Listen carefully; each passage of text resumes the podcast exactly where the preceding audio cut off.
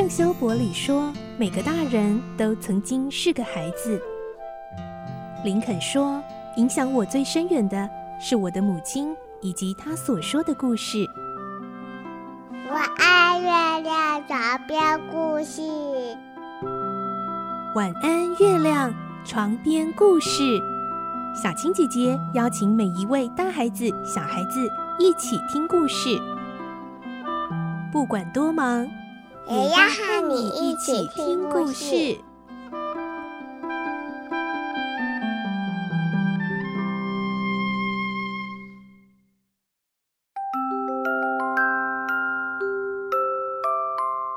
晚安，欢迎你和我们一起听故事。我是小青姐姐，我们今天来听《怪盗与名侦探》第三集的故事。我们会听到老教授想尽办法，想要向银行证明自己拥有那张百万彩券，而同时间，那位年轻人，也就是亚森·罗平，也在报纸上刊登讯息，宣称这张中奖的彩券是他所有的。老教授非常气愤，更因此推断。罗平就是为了这张中奖的彩券才会偷走古董桌的，他也不甘示弱地开始争夺彩券。来听今天的故事，《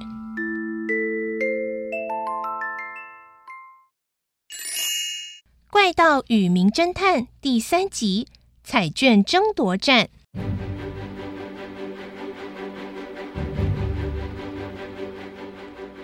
老教授立刻。给发行奖券的银行总经理发了一个电报，电报上写着：“中奖的彩券是本人所有，百万法郎的领奖权利也是属于本人。若有人胆敢冒领，必诉诸法律，据理力争。”然而，几乎在同时，另一封简短的。内容惊人的电报也发到了银行。这一期中奖的特奖彩券是本人所有，亚森·罗平。到底哪一封电报才是真的呢？银行无从得知。经过调查，才知道了以下的事实：这张彩券是由里昂银行贝尔赛分行卖出去的，买主是一位炮兵少校。而他已经坠马死亡，但死前不久把奖券转卖给亲友。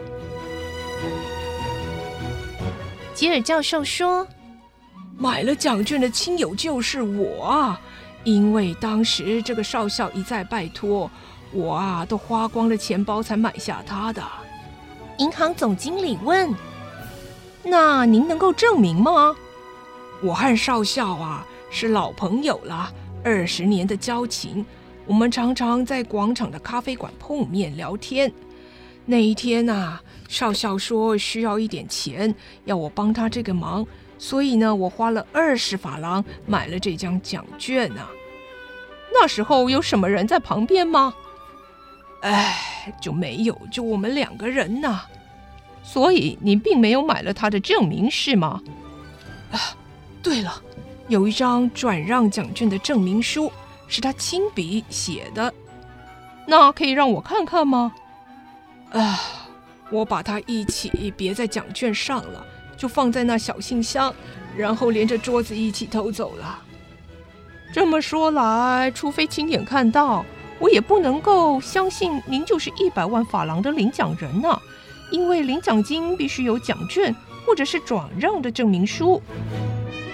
老教授垂头丧气的离开银行。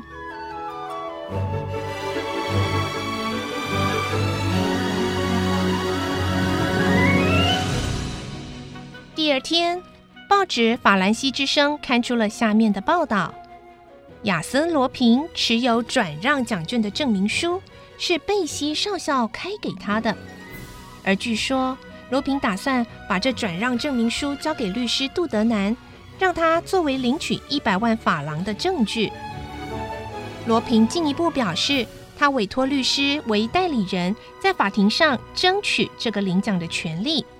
这个消息轰动了全巴黎市，怪盗罗平竟然明目张胆委托律师争夺一百万法郎。不过，其他的报纸却都完全没有报道，只有法兰西之声独家报道。其实那是因为《法兰西之声》这家报纸说穿了是罗平的专用报纸，罗平可是幕后的大股东。这个消息也是依照他的指示刊登的。罗平那家伙，原来就是他偷走我的古董桌，连奖券都想占为己有，抢夺我这老头的百万法郎啊！老教授非常的生气，却也无可奈何。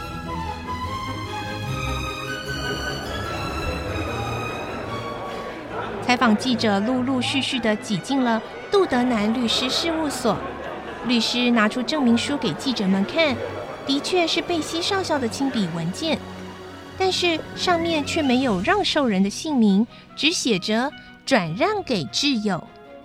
律师又取出罗平的信件给大家看。上面是这样写的：证明书上所写的挚友就是指本人，而最有力的证据就是这张证明书在我手里。记者们于是又去访问吉尔教授，把这些情形告诉他。老教授气愤地说：“啊，我的挚友指的是我，罗平连奖券带着证明书一起偷走。”他是小偷。记者们问：“不过罗平偷了您的古董桌，这个案件也还没有证实，真的是这样发生的吧？有什么证据吗？”除了他还有谁呀？奖券就放在那张桌子，他一定是为了那张奖券，才在当时死缠烂打，出到三倍的价钱要买桌子。请您等一下，他出三倍的价钱买那张古董桌。不是在您还没有把奖券放进去以前的事吗？不过在当天我就把奖券放进去了，第二天古董桌就被偷走了。嗯，就算他猜到您会把奖券放进桌子，可是应该也不知道两个月后那张奖券会中一百万法郎的大奖吧？即使是怪盗罗平，也没有这样的预测能力呀。哎，这，哎呀，这。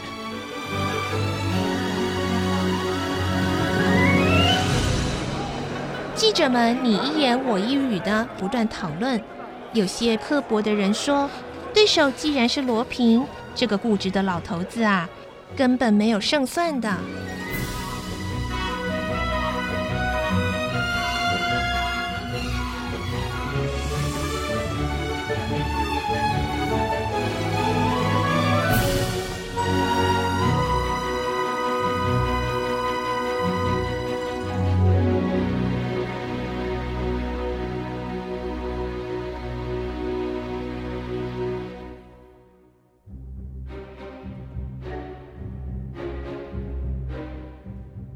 又过了十二天，老教授收到一封信，信封上的署名是罗平。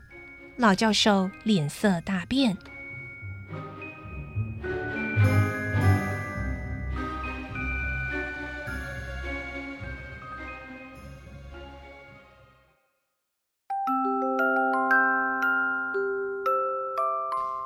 嗯这个彩券争夺战还真的是不知道谁输谁赢呢。看起来罗平好像略胜一筹，但是老教授真的就会这样拱手让人吗？现在他收到的信又是什么样的内容呢？明天继续来听《怪盗与名侦探》的故事。我是小青姐姐，祝你有个好梦，晚安，拜拜。小朋友要睡觉了，晚安。